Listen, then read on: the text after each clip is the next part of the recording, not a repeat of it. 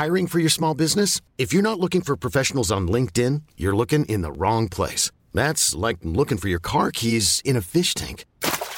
LinkedIn helps you hire professionals you can't find anywhere else, even those who aren't actively searching for a new job but might be open to the perfect role. In a given month, over 70% of LinkedIn users don't even visit other leading job sites. So start looking in the right place. With LinkedIn, you can hire professionals like a professional. Post your free job on linkedin.com slash achieve today.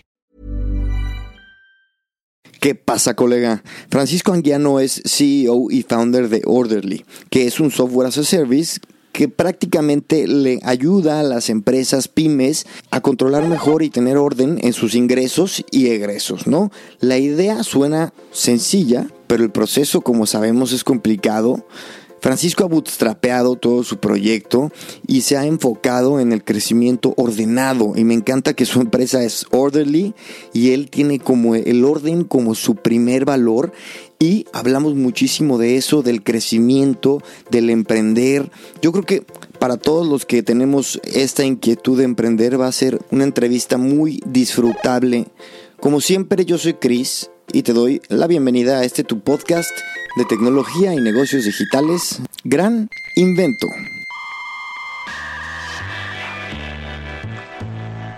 Francisco, ¿cómo estás? Muchas gracias. ¿Qué onda, Cristian? Súper bien, muy contento de estar aquí en este episodio contigo. Te mando un saludo hasta Guadalajara, México. Ah, muchas gracias, Cristian. Yo te mando un saludo a España.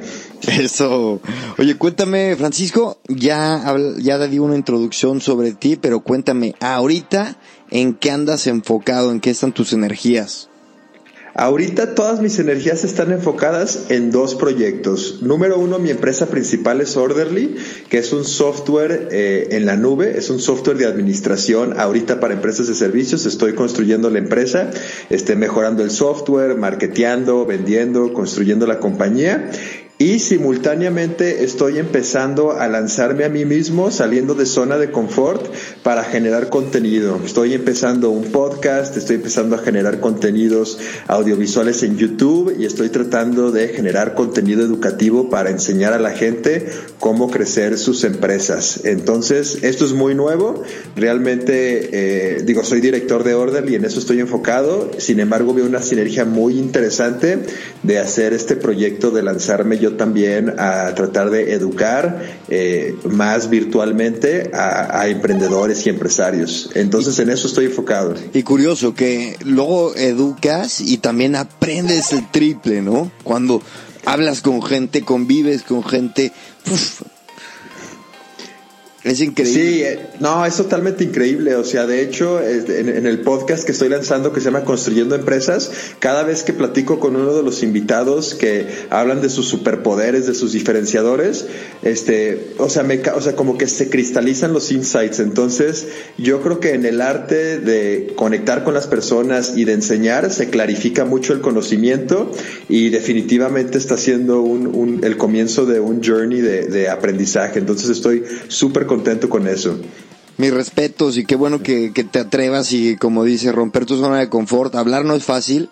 Lo, decía el otro día que saqué un, podcast sobre hablar en podcast. Hablar es de lo más vulnerable que hay. Puedes subir una foto y posar y poner el perfil bonito, pero cuando hablas la puedes cagar y se nota quién eres. Pero a ver, yo quiero saber de Orderly porque estás haciendo un software as a service en México, empezando con tus fondos, eh, eh, dirigiendo la venta, ya con un equipo relativo pues, mediano. Cuéntame, ¿cómo, es ¿cómo empieza esa aventura y cómo lo llevas? Sí, mira, la verdad es que hace 10 años empecé una agencia de marketing digital junto con un socio y nos aventamos ahí un camino muy interesante y durante nuestro trayecto, a nosotros en la agencia nos hacía falta un software para llevar el control de nuestros números. Entonces, eh, pues vendíamos y marketeábamos y operábamos y entregábamos, pero a la hora de la hora es, oye, pues estamos ganando lana o no estamos ganando lana o cuánto nos deben los clientes, si hay que pagar a proveedor, oye, ¿cómo están nuestros números? Y pues no sabíamos ni qué onda. Entonces, pues todo en Excel y en hojas de cálculo y no sabíamos cómo hacerle y, entonces, eh, pues dijimos, hay que teníamos un equipo de desarrollo de software dentro de la agencia, entonces hicimos un producto para nosotros mismos. Y, y, la verdad es de que nosotros nos gustaba mucho el tema de emprendimiento tecnológico y teníamos un área dentro de la agencia para hacer startup, para hacer MVPs para startups y entonces traíamos esa cosquillita de sacar nuestro propio producto. Eh, se conjuntaron los factores y teniendo ya claridad sobre una idea y una necesidad real de mercado, decidimos eh, hacer Orderly y esto ya hace cuatro años eh, tomamos esa primera base de producto y lo independizamos como su propia empresa. Entonces, también para que los esfuerzos nos rindieran en tiempos, le dije a mi socio, oye, ¿sabes qué, Chacón? Pues tú quédate en la agencia y yo me vengo a liderar Orderly y entonces que haya un líder para cada, para cada compañía. Y así fue como surgió. Entonces resolvimos el problema para nosotros mismos, le hablé a otros cuates que eran dueños de agencias, validé que tuvieran el mismo problema, que, que estuvieran batallando con, con estos mismos procesos y así fue como surgieron los primeros clientes hace cuatro años. Y conforme fue evolucionando el producto y lo que escuchábamos del mercado y las necesidades, pues la compañía cada vez fue tomando más forma. Eh, pero empezamos incubando el proyecto dentro de otra empresa y luego ya independizamos. Entiendo entonces que el software va enfocado a agencias.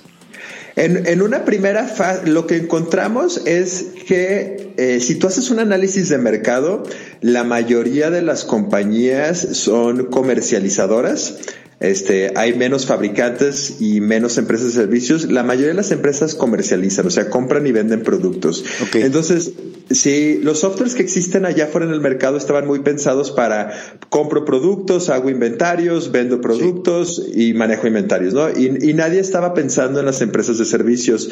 Entonces, digamos que nosotros tomamos las agencias de mercadotecnia como fase 1 porque era el nicho que conocíamos. Sin embargo, la lógica que tenemos funciona muy bien para todo tipo de empresas de servicios.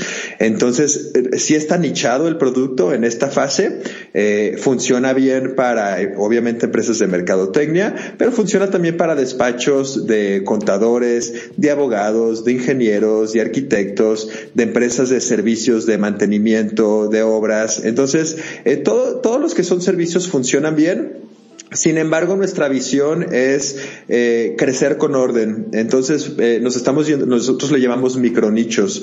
Entonces, tomamos un, un nicho como agencias de marketing, prospectamos micronichos como agencias de publicidad, agencias 360, etcétera, pero estamos creciendo en orden, ganando micronichos, ganando nichos y luego expandiéndonos a otros nichos, primero en servicios y nuestra visión después sí es entrar en el mercado más competido de comercializadores para que Orderly sea ya un producto más mainstream que funcione para todo tipo de empresas, hacia allá vamos, eh, solamente que estamos tomándonos las cosas con calma porque aunque somos ahorita eh, pues 16 personas y ya tenemos un equipito que hace funciones específicas, o sea, hay un equipo de marketing, hay un equipo de ventas, hay un equipo de prospección, hay un equipo de producto, hay un equipo de desarrollo, aunque ya tenemos organizadas las áreas del negocio, comercialmente hablando, si quisiéramos venderle a todo tipo de empresas sería muy complicado y perderíamos el foco. Entonces, por eso decidimos enfocarnos en crecer eh, nicho tras nicho, aunque nuestra visión eh, sea, sea amplia, ¿no? Para, para poder abordar todo tipo de empresas en un futuro.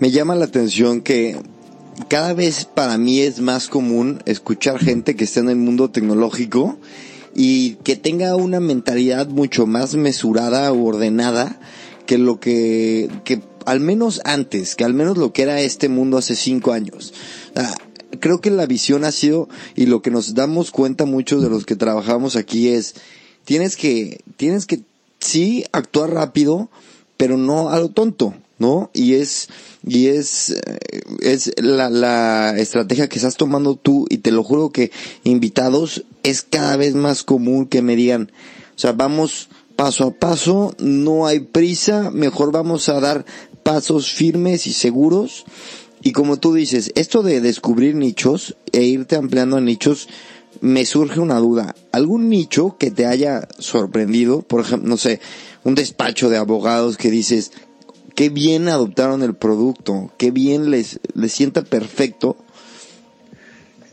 Sabes que lo que he descubierto es lo siguiente. Cuando eres emprendedor y empiezas un, un, despacho de servicios, que de hecho como emprendedor es una excelente manera de empezar, ¿verdad? Porque puedes empezar un despacho de servicios con, con muy poquito dinero porque estás al final del día cambiando tiempo por entregables, entonces es una buena manera de empezar. Estos emprendedores de empresas de servicios, lo primero que resuelven es el tema de ventas. O sea, como fundador se ponen a vender y a traer, y a traer proyectos a la casa, ¿no?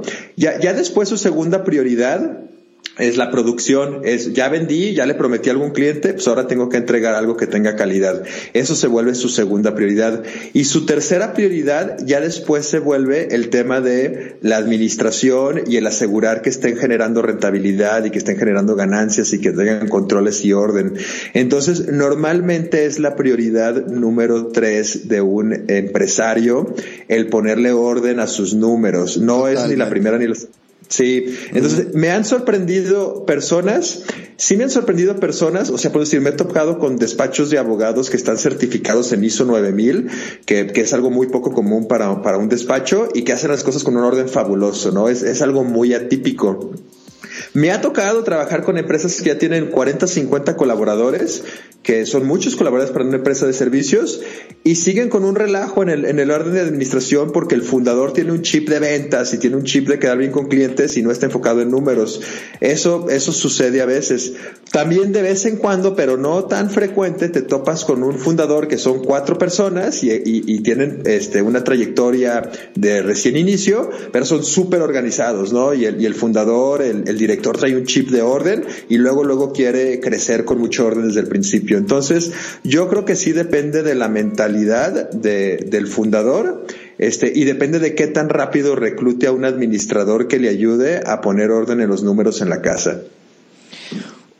Ok, cuando empiezas eh, a desarrollar esta tecnología, sabemos que no es barato, ¿no? El tener gente, gente afinando un producto no es, no es barato y no es sencillo. Cuéntame un poco cómo lo hiciste desde el inicio. Entiendo que la, la agencia digital habrá, habrá pagado este, este desarrollo, pero después, eh, ¿ha sido autosustentable? ¿Tienes inversionistas o, o, o ha sido al mismo tiempo, ahora sí que sobre la marcha?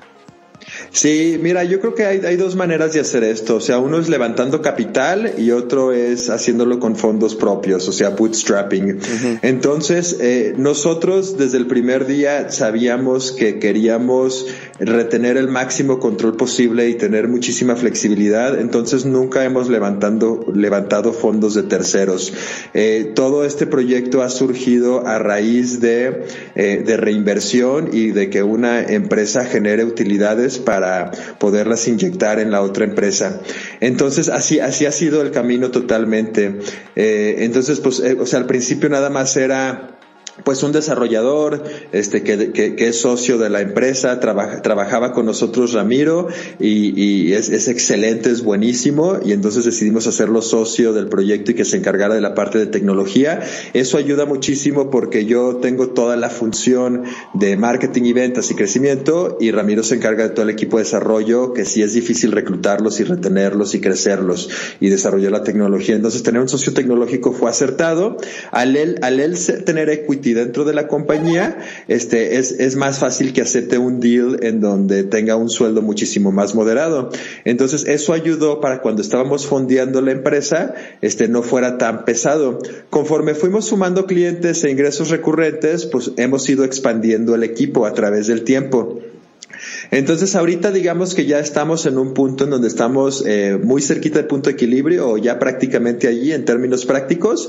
Entonces todo el crecimiento de aquí en adelante eh, es, es, totalmente autosustentable. Entonces ya es un tema en donde queremos crecer. Ah, perfecto. Lo que necesitamos hacer es vender más, generar, generar más ingresos mensuales recurrentes y utilizar ese dinero para eh, contratar otro desarrollador o para invertir más en marketing o para hacer cualquier cosa que tengamos que hacer, ¿no? Eh, entonces esa ha sido nuestra filosofía de crecimiento, nos viene bien. Eh, para mí lo más difícil ah, fue el, el, tener que trabajar simultáneamente en dos empresas. Me tomó mucho tiempo poder dejar de operar la agencia y que mis socios hiciera cargo 100% para yo estar totalmente enfocado en eso. Entonces eso hizo que, que nos tardáramos mucho tiempo a lo mejor en llegar a un punto interesante. Eh, pero pues con paciencia y remando y apretándose el cinturón, también eh, pues yo percibiendo, digamos que un sueldo muy bajo durante mucho tiempo, eh, ha sido la manera en donde hemos podido bootstrapear esto exitosamente, cargando todo el riesgo. Entonces esa es una filosofía muy personal, a mí en lo particular me viene bien. Ya, perfecto. Oye, y precisamente en temas de venta y retención de clientes, me interesa, tú tienes un producto que si no es ongoing, básicamente no sirve de nada, o sea, sirve para administrar ingresos, egresos. Eh, entonces, y entiendo que la apuesta es por clientes que te duren, te duren años, ¿no? Pero, me interesa mucho que, me, que nos cuentes cuánto, cómo es la, el approach al cliente, siendo que seguramente estás mucho, una gran cantidad de tu venta es uno a uno y, y vamos, eh, ¿qué, ¿cuál es digamos que el la curva para, para generar un cliente un poco el caminito y me imagino que lo estás empezando a automatizar también el proceso de venta, de marketing, es, es un poco lo que estarás buscando. Cuéntame eso. Me enrollé, pero me, me, eso es lo que me da curiosidad. Te, entiendo muy bien. Entonces, la mayoría de las empresas, primero que nada somos un software as a service, lo cual significa que cobramos una suscripción mensual, eh, mensual o anual por nuestro producto. Entonces, el juego de esta tecnología es juntar clientes que paguen su mensualidad. Vas juntando clientes, juntando mensualidades y crece y crece y crece y crece. Si los retenemos, entonces la escalerita siempre va para arriba. Nosotros tenemos un altísimo índice de retención porque nuestro producto por su naturaleza es muy sticky. Una vez que tú pones tus números en Orderly y facturas desde ahí, este, es, es difícil que te salgas como cliente. La verdad, no, no es un sistema que brincoteas de un sistema a otro sistema a ver qué pasa. Entonces tenemos esa bondad.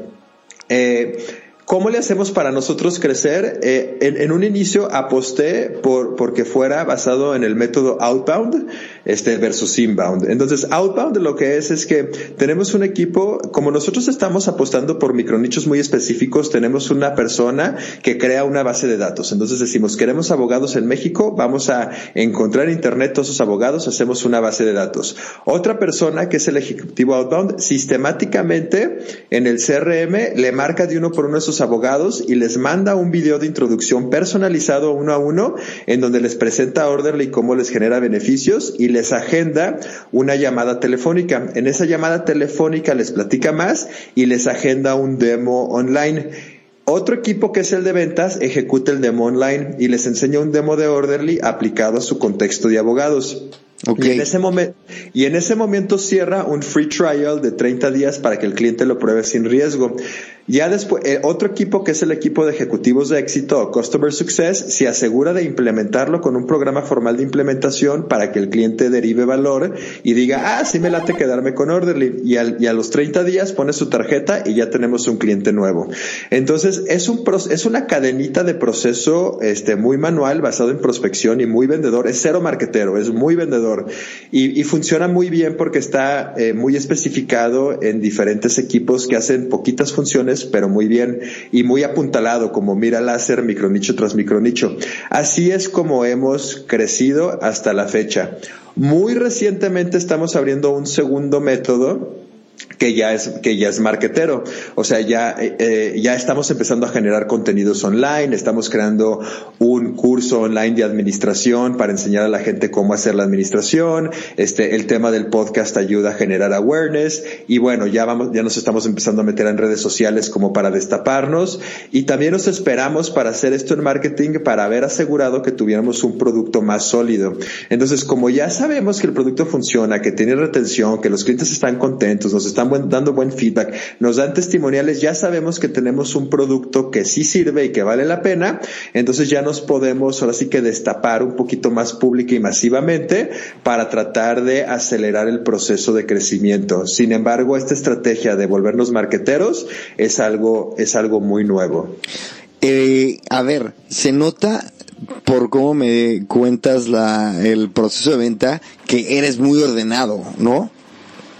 Eh, sí, la verdad soy, o sea, o sea, yo soy un cuate analítico, estructurado, organizado, y aunque vengo de un contexto de marketing de la última década y le entiendo súper bien ese rollo, o sea, realmente yo soy un cuate analítico, ¿no? Más que creativo, por así decirlo.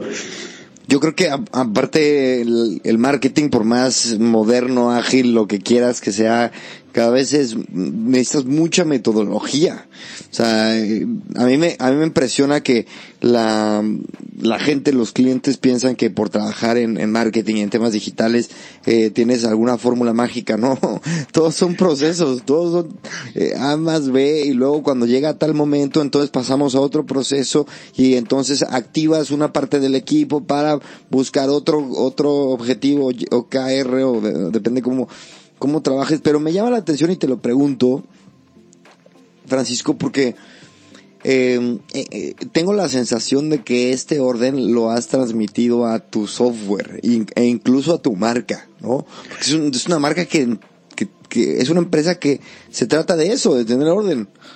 Estoy en lo cierto. Sí, eh, o sea, yo creo, yo creo que los fundadores al final del día transmiten su esencia al resto de la organización y claro que como fundador tienes un sesgo para, para hacer las cosas que te vienen más natural. Entonces a mí me viene muy natural el orden, o sea, yo soy feliz creando estructura y metiendo procesos y, y creciendo paso a paso, meditando y premeditando las cosas y luego ejecutando con precisión. Esa es mi esencia y entonces pues todo eso se traduce en el equipo entero de trabajo y al final del día el producto que tenemos es un producto que le, que le genera orden a la organización este, en el backbone financiero y entonces al final del día las empresas, este, tú puedes vender A y entregar una super promesa de valor a tus clientes, eh, pero si no le metes orden financiero este, estructuralmente a la compañía, difícilmente maximizas como que la rentabilidad y difícilmente puedes como que generar eh, prosperidad tanto para tus clientes como para tus colaboradores. Entonces, para mí este orden es algo que le trae mucho bienestar y mucho crecimiento a las organizaciones y es lo que queremos ayudar a propiciar. Oye, perdón, dime una cosa, de cada 10 empresas mexicanas, eh, porque estás en México y, México no es una cultura particularmente ordenada, ¿no?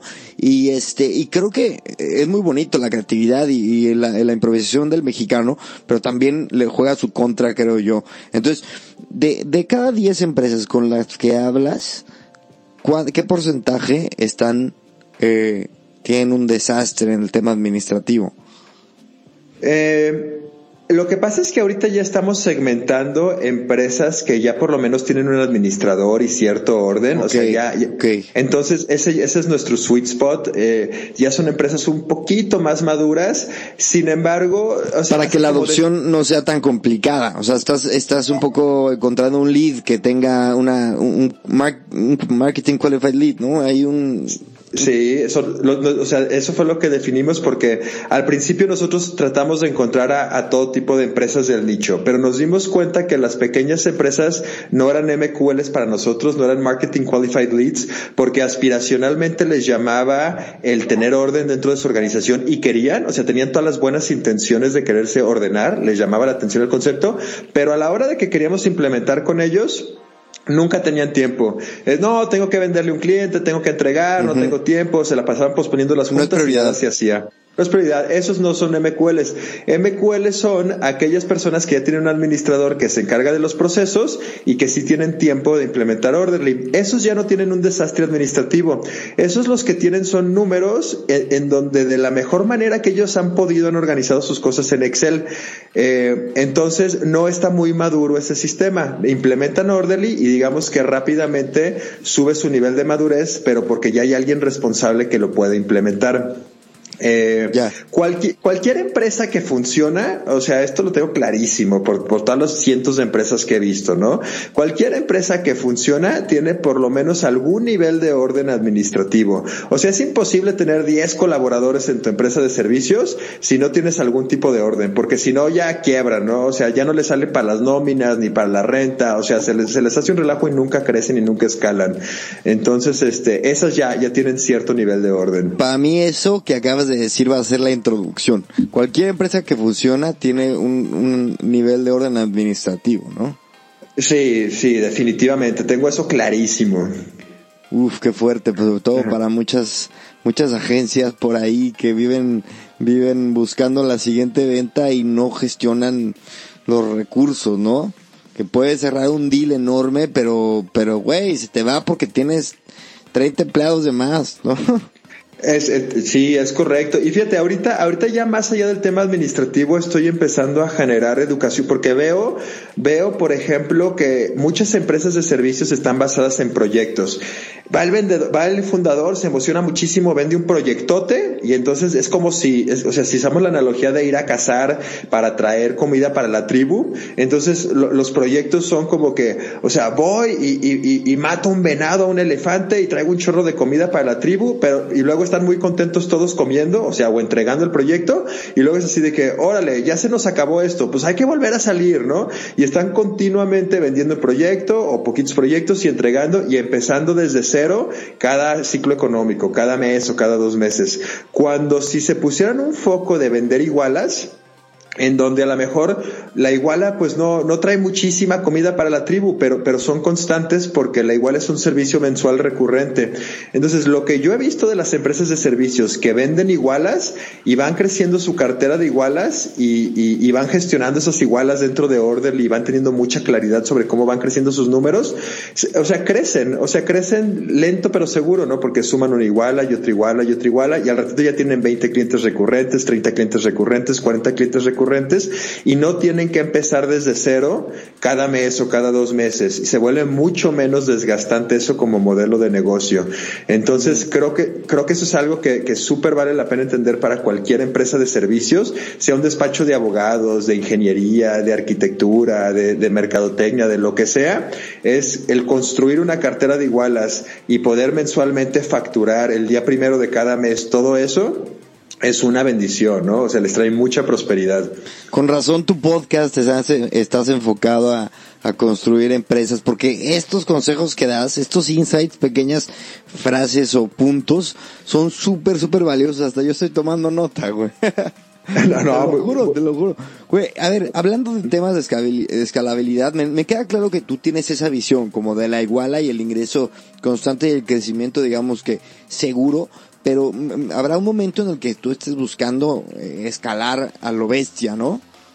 Sí, o sea, o sea, mi, o sea, mi visión es, lo, lo, que, lo que yo veo es que en Latinoamérica en general los softwares que existen son muy antiguos, están hechos en Windows, o sea, son, muy antiguos, casi no hay buen software este, online en Internet. Entonces, yo, o sea, entonces están los softwares muy caros como SAP o como Oracle, que son carísimos de implementar, o están los pequeños softwares que están muy anticuados. Entonces, en medio, yo veo un gap muy interesante en donde se puede crear un software nuevo, moderno, sencillo, práctico, escalable por Internet, no solo para empresas de servicios, sino para cualquier tipo de empresa y es un mercado masivo, o sea, totalmente masivo. Entonces, o sea, sí, o sea, mi visión para Orderly sí es, sí es realmente lograr un market share de, de, de, todo el software de administración en toda Latinoamérica, o sea, para, para allá apuntalamos. Sin embargo, no, como lo estoy self-funding y con mis propios recursos,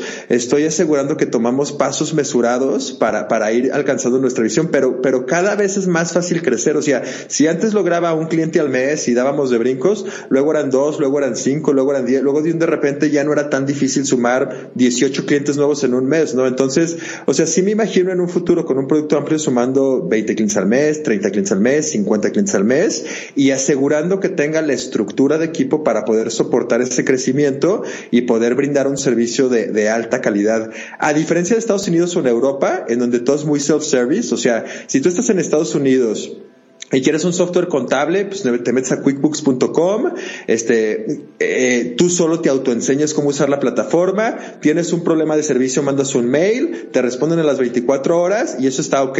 En Latinoamérica no, nos gustan mucho que nos chiqueen, nos gusta mucho el trato humano, entonces mi nivel de servicio es, es, muy personalizado. Aunque es un software en la nube, nuestro equipo de éxito está a un WhatsApp de distancia y le marcan al cliente y hacen un Google Hangout y le enseñan por un video cómo resolver su problema. Y no nomás del software. Si no saben cómo hacer algo de administración, les dan mejores prácticas de administración. Entonces estamos, estamos enseñando al mercado a implementar las mejores prácticas, pero, pero muy humanamente. Entonces, no me interesa escalar, me interesa tener una participación de mercado en toda Latinoamérica interesante, sí, pero me interesa crecer con orden porque el mercado requiere esa cercanía y ese tacto humano para, para, para, tener, para tener un alto índice de retención, ¿no? Y cuidar mucho la marca y cuidar mucho la plusvalía de la marca y que todas las personas hablen bien de nosotros y no estarnos quemando por un crecimiento de locura y acelerado. O sea, entonces. Muy bien, muy bien. Sí, esa, es la filosofía. No, es que me hace todo el sentido, o sea, desde el inicio hasta, hasta ahora que vamos hablando, lo tienes todo muy claro. Felicidades por esa estructura. Y me, me dices el equipo de éxito. Cuéntame eso, porque ya es la segunda vez que lo mencionas y nunca lo había escuchado en mi vida. ¿Te lo has inventado tuyo de, qué onda? No, mira, eh, eh, se, llama Customer Success. Entonces, son, o sea, si en el, en el mundo antiguo le podríamos llamar ejecutivos de servicio. Entonces, oye, ya es, es como servicio postventa. O sea, ya vendiste y entonces alguien, alguien le da seguimiento a la relación para entregar el producto o el servicio. En nuestro caso, ventas cierra el demo y luego se le pasa la estafeta al ejecutivo de éxito y el ejecutivo de éxito, su única misión es asegurar que tú como cliente tengas éxito utilizando Orderly. Entonces, eh, el ejecutivo de éxito te, te acompaña y, y, en un programa formal te dice, oye, la sesión 1 vamos a aprender esto, en la sesión 2 vamos a aprender esto, ahorita tenemos siete sesiones y entonces en esas siete sesiones enseñamos a nuestros clientes a usar Orderly. Y ya después que se gradúan como usuarios, si tienen cualquier pregunta, le, envían un mensaje a su ejecutivo de éxito y, su, y esa persona está a total disposición para resolver cualquier tipo de pregunta que garantice el éxito de nuestros clientes. Entonces, nuestra, nosotros estamos para servir, estamos para asegurar que nuestros clientes sean exitosos, porque si nuestros clientes son exitosos, nosotros somos exitosos. Entonces, por eso se llaman ejecutivos de éxito. Qué crack. Oye, dime, eh, vamos un poco hacia el otro enfoque que en el que estás ahora mismo, que es un poco, bueno, el podcast. Eh, ¿Qué, qué, ¿Qué ves detrás del podcast? ¿Por qué te metes ahí? Viniendo tú del mundo del marketing digital, ¿qué te llama la atención? Evidentemente yo tengo mil cosas, pero quiero que tú me cuentes por qué sumergirte a este mundo. Bueno, ahí, te va porque eh, eh, antes de, este tema del COVID, eh, cuando manejaba la oficina, me aventaba una hora de camino en el trayecto y lo que y lo que hacía en ese camino era ponía ponía podcasts. Entonces decía voy a aprovechar mi proyecto, mi trayecto aprendiendo de, de otras personas. Entonces escuchaba diferentes podcasts para aprender y aprovechar el tiempo.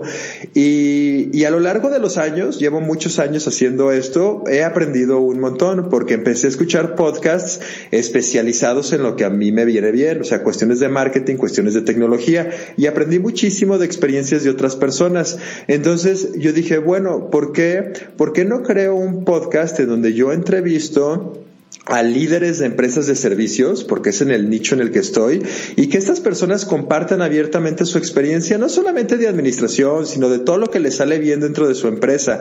Porque al final del día yo, yo lo que quiero es, pues claro que quiero vender este, mis licencias de Orderly, pero, pero más allá de eso, yo lo que quiero es ayudar a los empresarios de servicios en esta fase a que tengan éxito en, en, la construcción de sus empresas, porque si tienen éxito gracias a que están vendiendo más o mercadando mejor, o operando mejor, o administrándose mejor, o construyendo cultura, o como sea, porque aprendieron de las historias de mis invitados, entonces van a decir, ah, pues Paco Anjano es buena onda, o sea, Paco Anjano está generando conocimiento especializado para nosotros, nos quiere, nos entiende, está preocupado por nuestro bienestar, y entonces se genera cierta fidelidad eh, con, contigo como persona. Entonces dices, dices, órale, yo creo en Paco porque honestamente está la industria cosas que tienen sentido.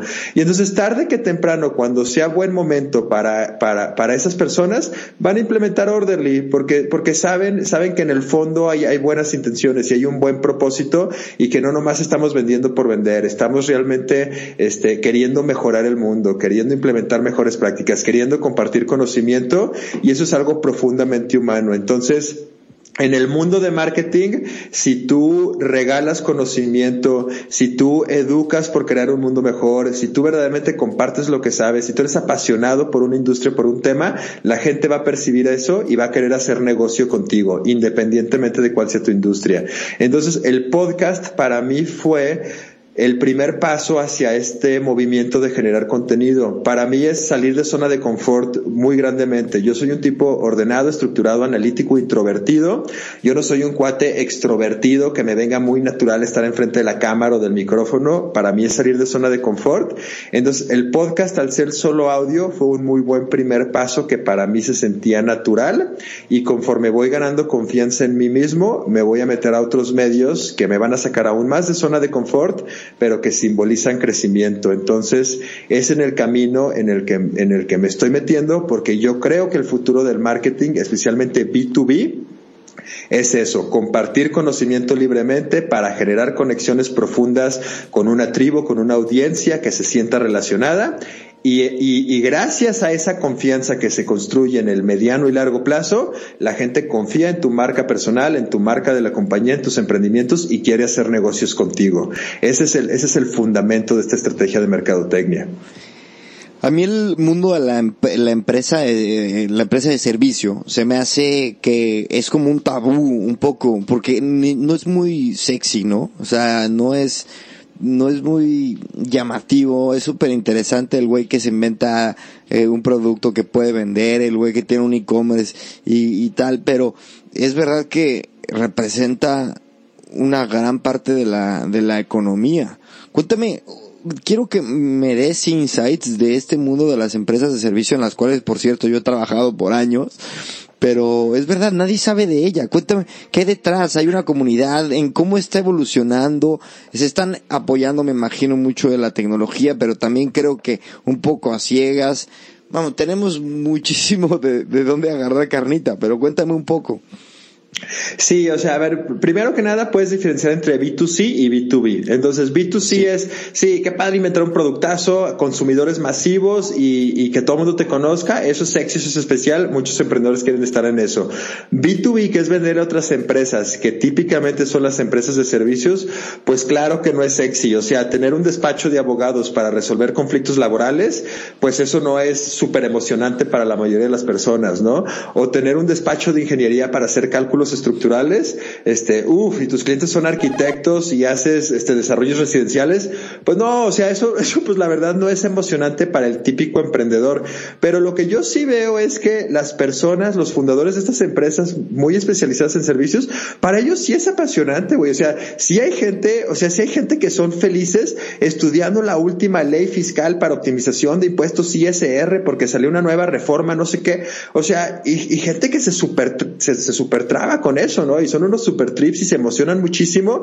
Y entonces yo digo, oye, pues, pues qué padre que como abogado tengas mucha pasión, que como marquetero estés, que se te haga lo más padre del mundo hacer motion graphics o que se te haga lo más padre del mundo hacer producción de audio para comerciales. O sea, cada quien, creo que esa pasión, claro. este, es, es muy individual, ¿no? Y es súper respetable de cada persona. Pero sí, o sea, en general no es lo más emocionante del mundo desde un punto de vista macro. ¿Y en México cómo eh, está evolucionando? ¿Cómo, en, ¿Cómo se siente la empresa de servicios? Eh, este, está evolucionando muy rápido porque, digo, esta es una tendencia global, pero muchísimos millennials en particular que ya saben lo que están haciendo, eh, empiezan como freelancers. Entonces, como freelancers empiezan a generar valor para sí mismos y para sus clientes. Y entonces lo que sucede es que como freelancer, ya que dices, oye, pues, pues ya le entendí, o sea, puedo generarme un autoempleo para mí y ganar igual que si trabajara en una empresa. Y me está cayendo más trabajo. Entonces, esos esos freelancers fácilmente pueden empezar a construir empresas de servicios. Eh, entonces hay mucho, o sea, el crecimiento de freelancers está pues explotando, ¿no? O sea, como en todas las partes del mundo. Eh, lo que sí cuesta trabajo es dar ese brinco de freelancer a convertirse ya en un emprendedor más profesional, en donde ya, ya su rol es convertirse en un CEO o en un líder de una pequeña empresa. Es, ese brinco es el que es difícil de dar para muchísimas personas. Entonces, eh, yo creo que empresas de servicios en la nueva economía va a haber muchísimo crecimiento. Eh, eh, probablemente van a ser muchas pequeñas empresas de unos cuantos colaboradores que valoren mucho el tema del lifestyle, que digan, a mí me viene bien poner mis propias reglas, mis propios horarios, crear una cultura muy particular, ser muy bueno en una sola cosa y este, y tener unos cuantos clientes y servir muy bien. Creo que esa es una macro trend que le llama la atención a mucha gente joven. Entonces van a explotar las empresas, las pequeñas empresas de servicios. Algunos de ellos de manera natural van a evolucionar a ser empresas más grandes. Este, lo que sí no veo tanto son congregaciones, este, o grupos. O sea, sí, sí los latinos tienden a ser medio individualistas y nos cuesta trabajo compartir las cosas. Entonces, déjame hago un grupo con otros marqueteros para compartir mejores prácticas.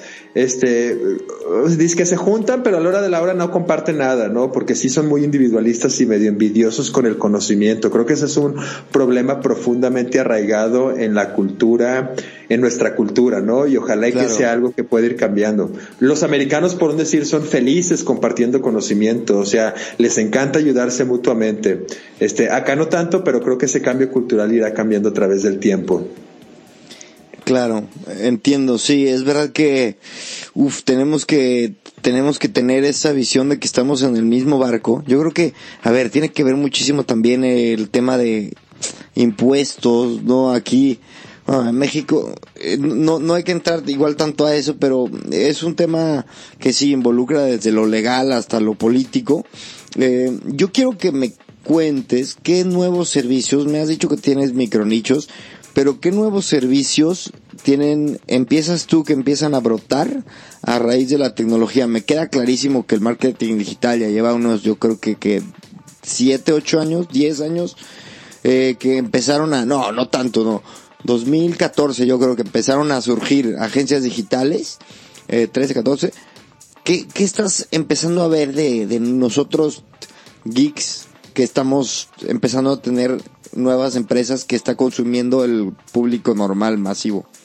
Ajá, yo creo que hay, hay, un nuevo tipo de empresa que son como consultores en transformación digital entonces, porque está muy de moda la transformación digital. Entonces, si tienes una empresa tradicional y dices, oye, o sea, ¿cómo le hago para digitalizarme? Hay chavos jóvenes súper inteligentes que empiezan a decir, a ver, te puedes transformar hacia adentro implementando sistemas, ¿no? Mete un CRM para tu fuerza de ventas, este, estructura bien tu fuerza de ventas, mete un project manager para la gestión de proyectos, mete un software para recursos humanos. Entonces, como que consultores en transformación digital que ayudan a las empresas a digitalizarse hacia adentro es una nueva oportunidad, este, que es, que es algo como que muy, muy nuevo.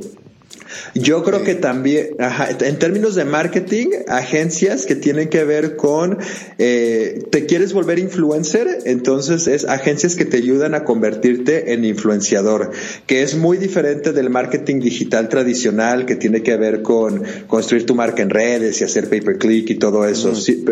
Entonces, creo que esto del COVID lo que está haciendo es que mucha gente ya se está dando cuenta que personalmente necesitan convertirse en personas claves de influencia dentro de sus organizaciones. Y si tienes 40 años y un montón de expertise y conocimiento, este, probablemente te da mucho miedo o no sabes cómo hacerle para lanzarte en digital y volverte un influenciador. Entonces hay chavos que son super geeks y super truchas y entonces te ayudan a inventarte un personaje y te ayudan a generar episodios y formatos para que te puedas lanzar y te ayudan a que salgas de zona de confort para que te puedas lanzar. Entonces ahí creo que hay una área de oportunidad este, bastante grande. Eh, sí, a ver, me llama la atención que hablas de este perfil como que te ayuda, eh, que, que, tiene conocimiento general, porque de hecho, cuando lo dijiste te, iba a interrumpir, pero es lo que es lo que yo hago básicamente, ¿no? Pero, eh, pero, o sea, llega un cliente y me dice, oye, y me dice lo, lo que tiene y yo lo, yo le ayudo, pero yo no sé cómo, cómo eh, marketearme, que es lo que pasa mucho con la gente que está en el marketing yo no sé cómo marketearme, que te, o sea, transformación digital es que tampoco dice, dice nada. ¿Tú cómo le harías? A ver. O, sea, ¿cómo le haría para lanzar a, o sea, si, si, hacemos un prototipo de persona y digo, ok, hay, hay un empresario que tiene una empresa, tiene 40 años, tiene todo el conocimiento del mundo y nunca ha hecho marketing y hay que lanzarlo como influencer, ¿cómo hacerle? No, no, no. O sea, como, más bien como empresa de transformación digital, en este caso podría ser, por ejemplo, yo que hago muchas cosas, llevo e-commerce, eh, también sigo llevando redes que no lo disfruto mucho, pero implemento procesos digitales, tecnológicos para empresas. Este, si tú fueras mi marquetero, ¿cómo me venderías, este, al mundo, güey? Yo lo que te diría es que primero que nada que te anicharas. Y que te volvieras muy bueno en una sola cosa. O sea, te cuenta que dijeras, que dijeras, ok, voy a hacer e-commerce. Perfecto. Entonces me voy a volver el número uno en lanzar marcas de e-commerce. O que dijeras, eh, yo lo que voy a ayudar es a lanzar influenciadores. Entonces, y que nada más, que nada más hicieras eso durante un buen rato hasta que, hasta que te superposiciones como el lanzador de influencers. Entonces, yo creo que algo que tendría sentido es que tú digas, que te pongas de ejemplo a ti mismo. Entonces es, yo, Cristian, empecé de cero y en el transcurso de un año he logrado crear un podcast que tiene esta comunidad y que tiene esta afinidad. Y he logrado crear un canal de YouTube que tiene tantos seguidores. Entonces, yo mismo soy vivo ejemplo de que me puedo posicionar a, mismo, a mí mismo como influencer hasta cierta escala. Puedo replicar mi receta contigo, cliente, y eso generaría muchísima confianza. Total. Buenísimo, la verdad que sí, me queda claro. A mí lo que, lo que me hace ruido es que a veces eh, la gente te dice, oye tú digital eh, geek o digitaloide, eh, hazme esto y tú no, güey, la verdad es que, bueno, ya me lo chingo, ¿no? Al final dices, bueno, échamelo, pero es que el problema de las empresas de servicios y, un freelancer es en sí una empresa de servicios, es que tienes un set de habilidades robusto, entonces sabes pensar estratégicamente, sabes de mercadotecnia, sabes de sistemas, sabes del ámbito digital, entonces puedes resolver muchísimos problemas. Entonces te cae un cliente que tiene un problema que puedes resolver y dices, trae, trae lana, ok, le cobro una consultoría y le resuelvo ese problema y luego le resuelves un problema diferente a otro cliente y otro problema diferente a otro cliente y el problema de eso es que no escala porque el, el el aprendizaje del cliente A no es traducible en una receta para el cliente B y no es traducible en una receta para el cliente C. Entonces es difícil, es difícil escalar eso, ¿no? Eso siento que es algo que hacen muchísimas personas y por eso no crecen sus empresas de servicios. Totalmente, muy buen consejo. Siempre me llevo consejos gratis de este, de este podcast, es lo más bonito. Y no, y toda la gente, y la gente que nos escucha, pues obviamente es, es el valor que le damos a la comunidad y es de lo que sirve este, de lo que sirve el podcasting. Pero me interesa eh, que empecemos a entrar a, a todas las predicciones futureadas que nos damos en este podcast sin, eh, pues sin excepción empezamos a tripear, güey. Eh, me gusta empezar con, con este tema de los Big Four. Google, Facebook, eh, Amazon y Apple, ¿ok? En cuestiones de seguridad, mucha gente se, se, imagínate, te iba a hablar de, seguridad y se activó mi, mi Google Home. Eh, cuéntame, cuéntame en temas de seguridad, eh, ¿cómo te sientes con respecto a estas empresas? Y, y si hubiera algún miedo, ¿a, a quién se lo atribuiría, atribuirías? Yo, yo, yo creo que todas estas empresas, ve los valores de Google, ¿no? O sea, uno de sus valores principales es don't be evil. Bueno, es un eslogan, no sabemos si es un valor. Eh, se supone que está en su decálogo de valores, que a lo mejor es tan popular que se convirtió en un eslogan. Yo quisiera creer que verdaderamente en el fondo estas personas son tan profesionales que crean eh, protocolos estrictos para así proteger la seguridad y la información de las personas y que realmente limitan a sus, a sus colaboradores para que no hagan mal uso de la información. Creo que están las políticas y los protocolos de estas cuatro empresas que hacen un esfuerzo muy real Honestamente no sé hasta dónde puedan o no puedan controlar esto. Creo que creo que internamente debe ser un reto muy difícil de controlar para que no se haga mal uso de la información. Eh, Asumamos el bien, o sea, voy a pensar bien y voy a pensar que estas empresas están haciendo realmente las cosas bien y pensando bien. Yo, yo realmente lo que más me preocupa es un tema del, del oligopolio tan cañón que están generando. Entonces, o sea, ese, ese es el verdadero problema. Es un problema de market share. Es un problema en donde es un juego de winner takes all. Entonces, o sea, Amazon simplemente se va a agandallar eh, un grandísimo porcentaje del mercado de e-commerce y no hay nadie que le pueda ser como que competencia realmente y entonces eso, eso es verdaderamente preocupante. 50% del e-commerce en Estados Unidos se hace por Amazon está de locos, o sea, y en la tendencia que van, o sea, en una de esas genera una innovación disruptiva Amazon y entonces ya pasa del 50 al 60%, ¿no? Y entonces dices, órale, es mucho poder concentrado en unas cuantas compañías. Eso es lo que a mí se me hace peligroso porque al ratito, eh, o sea, eh, yo no sé si realmente tengan como principio la maximización de utilidades, pero pues si es así, pueden empezar a, pues pueden empezar realmente a a darle la torre a los mercados, ¿no? Y tú como consumidor pierdes mucho poder ante estas compañías y al ratito te venden lo que quieran, al precio que quieran, este, ya teniendo todo el poder, entonces eso se me hace peligroso. Yo, eh, mira, eh, a mí, te pongo este ejemplo, si tú, eh, orderly, o sea, estás creciendo, tienes unos valores chingones, una visión bien clara, y de repente llega Amazon y te compra, siento yo que es una pérdida terrible, no siento yo, es una pérdida enorme para la economía, para el desarrollo de la tecnología, incluso para el capitalismo. ¿No crees?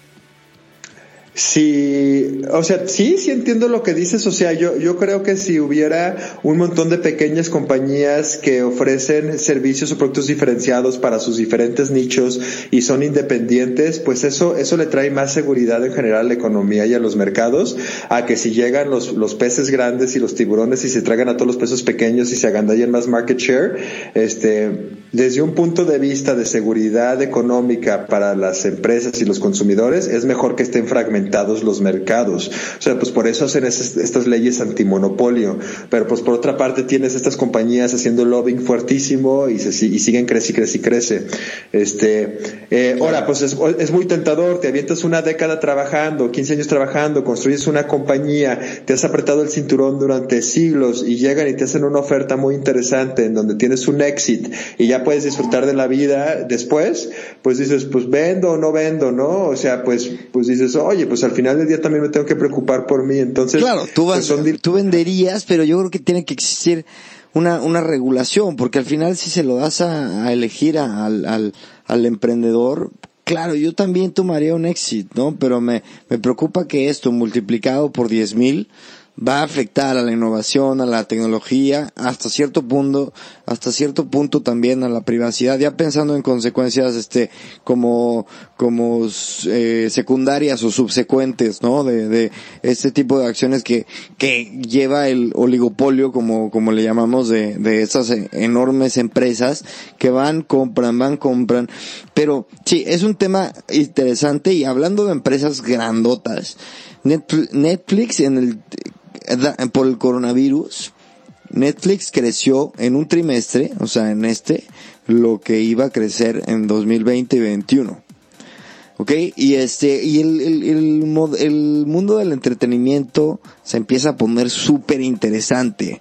Eh, Disney Plus, Netflix, Spotify, YouTube, y de repente empezamos, yo empiezo a ver un, una carrera por la atención, porque eso es lo que, lo que, bueno, y por los, y por los, por los dólares, pero que me empieza a parecer, eh, me, parece muy interesante.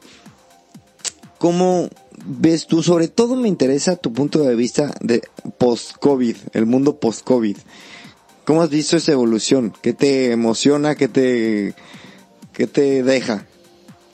A mí, en el, en el, o sea, hablando del mundo de trabajo y luego hablamos del mundo personal, en el mundo del trabajo creo que un montón de gente se dio cuenta que pueden trabajar desde sus casas muy bien y hacer un home office altamente eficiente. Te comparto que nosotros en Orderly teníamos una oficina presencial con cubículos y open office space y todo muy padre, así excelente. Y después de dos meses de estar haciendo home office en donde nuestra eficiencia incrementó y todos estaban felices desde sus casas, yo dije, ¿sabes qué? Voy a simplificar mis costos y voy a dejar esa oficina. No tiene ningún sentido que paguemos gastos fijos de oficina cuando todos están felices trabajando desde casa y nos acabamos de compartir una compañía virtual virtual y todos están felices de la vida y muy contentos. Entonces, nosotros ya digo, digamos, o sea, estamos en un mundo digital, le entendemos muy bien, somos eficientes, dimos el brinco de presencial a virtual. a lo mejor muy... Escuchando Scott Galloway, eh, un, un, podcastero que me encanta, decía eh, que la oficina va a dejar de ser una, un, o sea, se va a convertir en un commodity. O sea, va a ser un plus como ahí está, si quieres. Vamos a ver qué sucede. Me parece interesantísimo. Perdón, te interrumpí. Total, no, totalmente de acuerdo con esa apreciación. Eh, o sea, nosotros, si queremos usar una oficina, ¿sabes qué? Pues rentamos una sala de juntas muy de todo dar en un WeWork cercano o un coworking muy padre. Hacemos nuestra junta, grabamos nuestros contenidos, resolvemos el asunto y listo. Un ratito, un martes en la mañana. Va.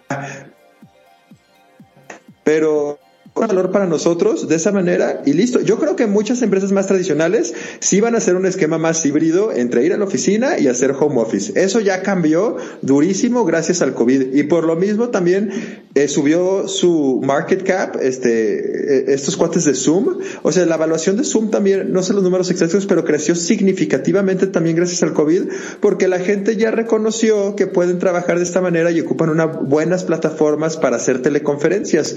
Entonces, pues eso eso para mí ya es súper, súper obvio y es, y es algo que se va a quedar, ¿no? O sea, that's here to stay, el, el, el, teletrabajo. A mí, es más, ah, perdón, otra vez te interrumpo, pero es que lo, lo pones bueno. Eh, a mí, este, me, me empecé a preguntar si este podcast, cuando podamos regresar a la normalidad, valdrá la pena conocer a la gente en persona. Empiezo a sentir ya conforme pasa el tiempo que sí, que sí necesito tener invitados presenciales. Y eso es lo que va a pasar. O sea, ya cuando salgamos de esto, igual y tú el día de mañana me dices, güey, ¿sabes qué? No, ya me di cuenta que si necesitamos un espacio o mínimo necesitamos tal. O sea, estamos conociendo esta nueva realidad pues, virtual, sí, es así. Sí, totalmente de acuerdo. Digo, cambiando el tema a podcasting, o sea, ahorita tú y yo nos conocemos, platicamos muy a gusto, generamos un vínculo y hay una relación, está excelente. Si nos hubiéramos juntado en persona, pues probablemente hubiéramos platicado antes, platicamos después, igual y dices, güey, estamos bien a gusto, pues vamos a comer aquí, etcétera. Entonces, pues generas más relación con las personas y tu network crece con conexiones a lo mejor más significativas, ¿no? O sea, eso sí se logra persona a persona y eso no va a cambiar nunca porque somos seres humanos y somos seres sociales y nos gusta convivir y cotorrear en persona. Entonces, pues eso, eso tampoco va a cambiar, ¿verdad? Este, entonces, sí, pero yo, yo te voy a decir mi experiencia. Yo cuando, cuando he tenido invitados eh, aquí presenciales, eh, hasta cierto punto tengo que encargarme de que todo esté súper bien y, y y tengo que ah, invertirle tiempo al audio y estar, eh, no sé, no sé, como que me preocupo en cosas y tal vez me relajo un poco menos y se desvirtúa, ¿sabes? La, la, la conversación por ese, eh, no sé, ese, por llamarle de una forma, teatro que monté alrededor, o sea, es una experiencia humana totalmente distinta. No tiene sus pros y sus contras y no tenemos ni idea a dónde vaya a tirar esto. Pero, bueno, o sea, qué, interesante que nos tocó vivirlo a nosotros. A, mí, a mí me...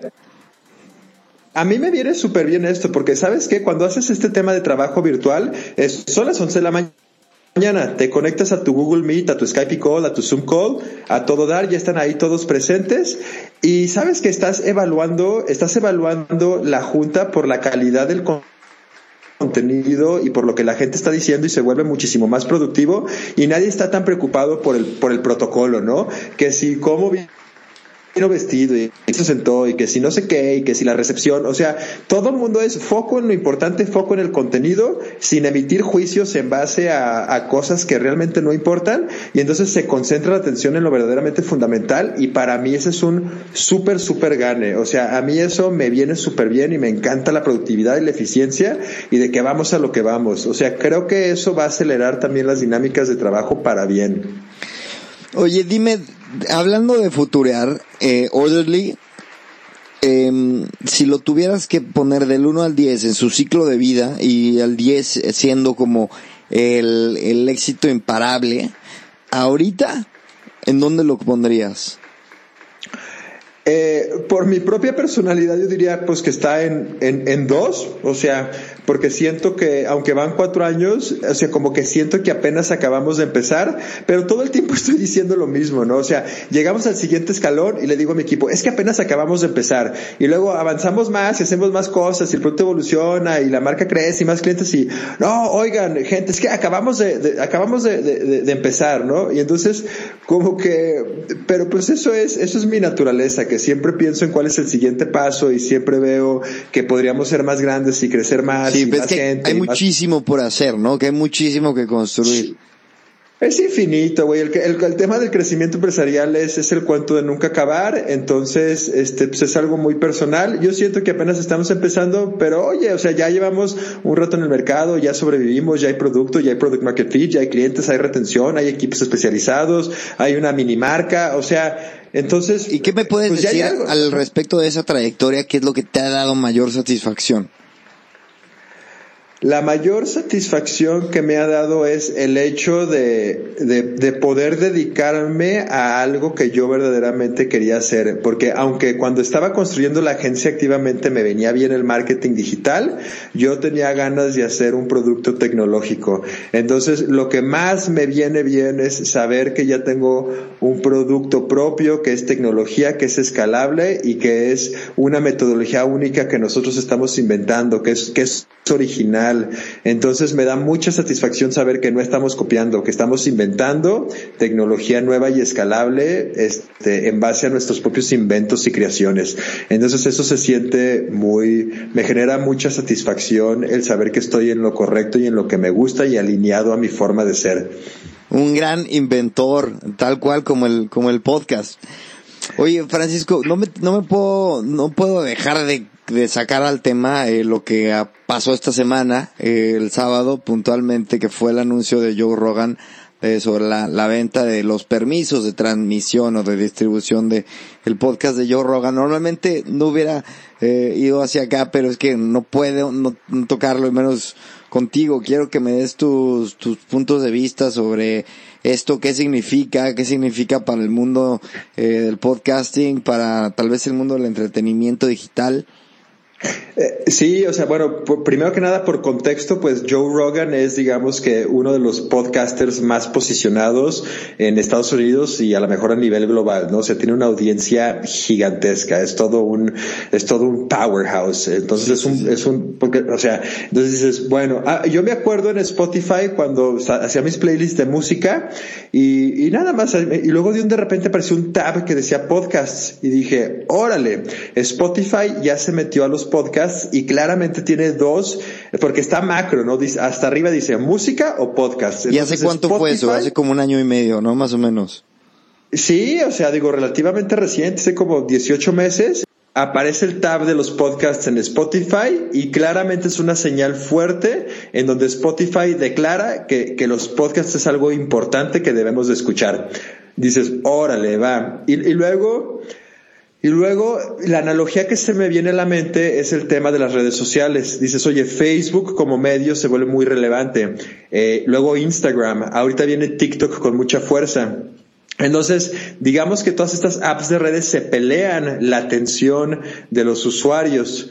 Lo mismo está pasando en el mundo de podcasting. Entonces, el hecho de que Joe Rogan se venga hacia Spotify y deje a YouTube como su plataforma principal es un acto simbólico muy grande y es un win fuertísimo hacia Spotify, porque ahora es, o sea, es como cuando Nike de repente tiene a Michael Jordan, ¿no? O sea, ahora Spotify tiene a Joe Rogan. Entonces, pues ahora, eh, entonces eh, Spotify se va a convertir en a lo mejor la herramienta de facto para escuchar podcasts y ahí se, y ahí se va a centralizar toda la atención. Entonces, para Spotify creo que es un win muy, muy grande.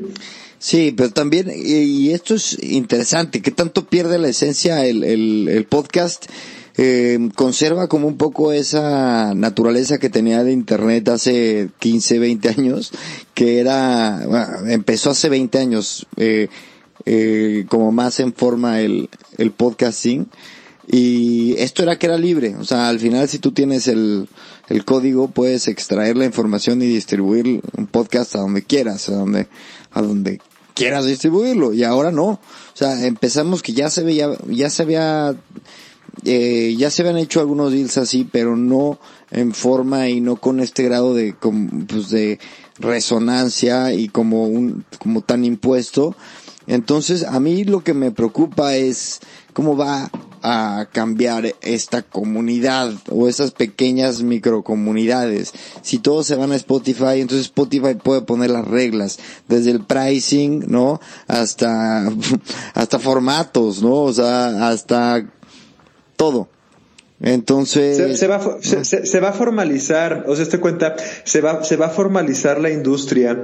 Eh, o sea, definitivamente yo creo que van a empezar a poner reglas del juego, formatos más establecidos, como en todos los juegos, unos cuantos jugadores, o sea, unos cuantos podcasts van a acapararse la gran parte de la atención y luego a lo mejor van a querer empezar a monetizar con eso las plataformas como Spotify.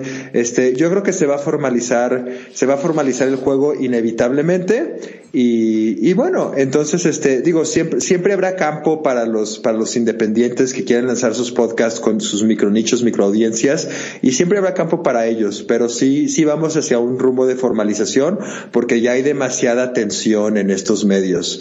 Entonces yo creo que es inevitable que esto suceda, y otra vez el mismo juego del oligopolio, de Winner Takes All, que es muy clásico de plataformas digitales.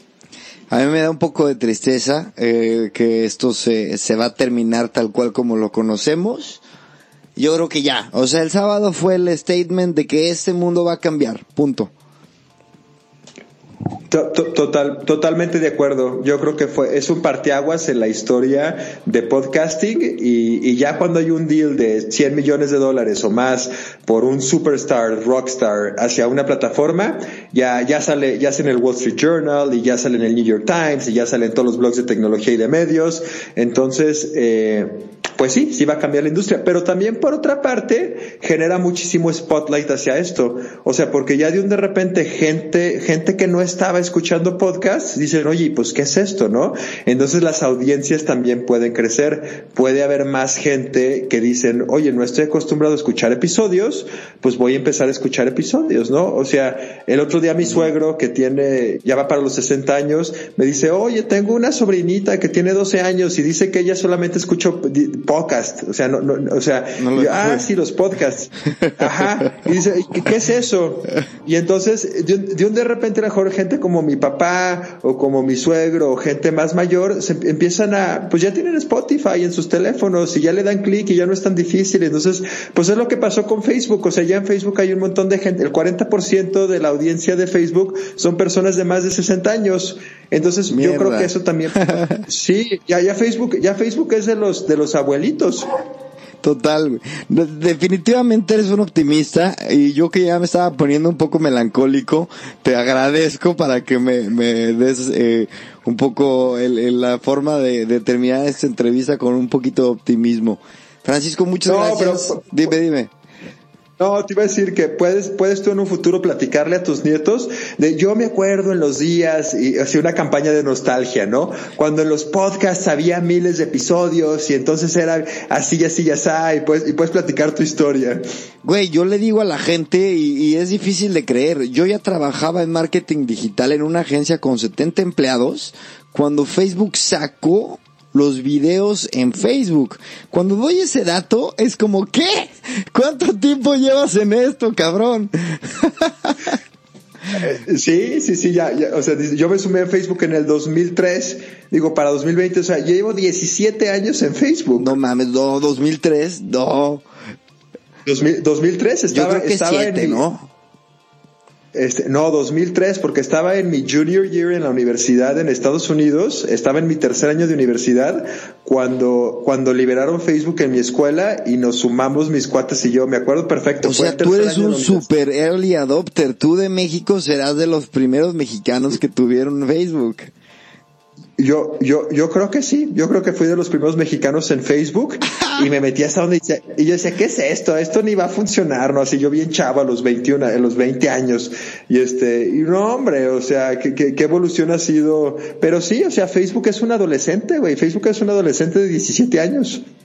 Es una locura este mundo y es apasionante y por eso estamos aquí, por eso, por eso invitamos a pura gente que amamos estos, estos temas y somos unos Aquí se dice frikis, en México geeks. Eh, pero, señor, te digo, muchísimas gracias. Lo mejor, estamos en contacto. Este, no, no, no perdamos el, el vínculo, como decimos que nos conocemos aquí en videollamada y, y no es tan fuerte, pues, si no, pues cuando vengas o cuando vaya a Guadalajara, nos echamos unas tortas ahogadas y estamos en contacto. Mucho éxito. Perfecto, Cristian. Igualmente, espero nos veamos pronto. Mucho éxito y seguimos platicando. Saludos. Venga, abrazo y saludos a todos y gracias a los que nos escucharon. Chao.